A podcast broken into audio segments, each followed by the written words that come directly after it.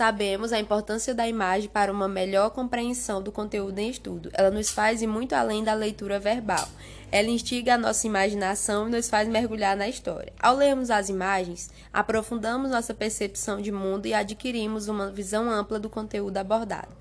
Além disso, as imagens proporcionam várias interpretações distintas, ou seja, cada pessoa, ao fazer a leitura de uma imagem de acordo com suas vivências cotidianas, faz sua interpretação. Algumas dicas de como ler imagem nos livros didáticos. Contexto histórico, pintor, autor, título da obra, tom das cores e estilo de produção.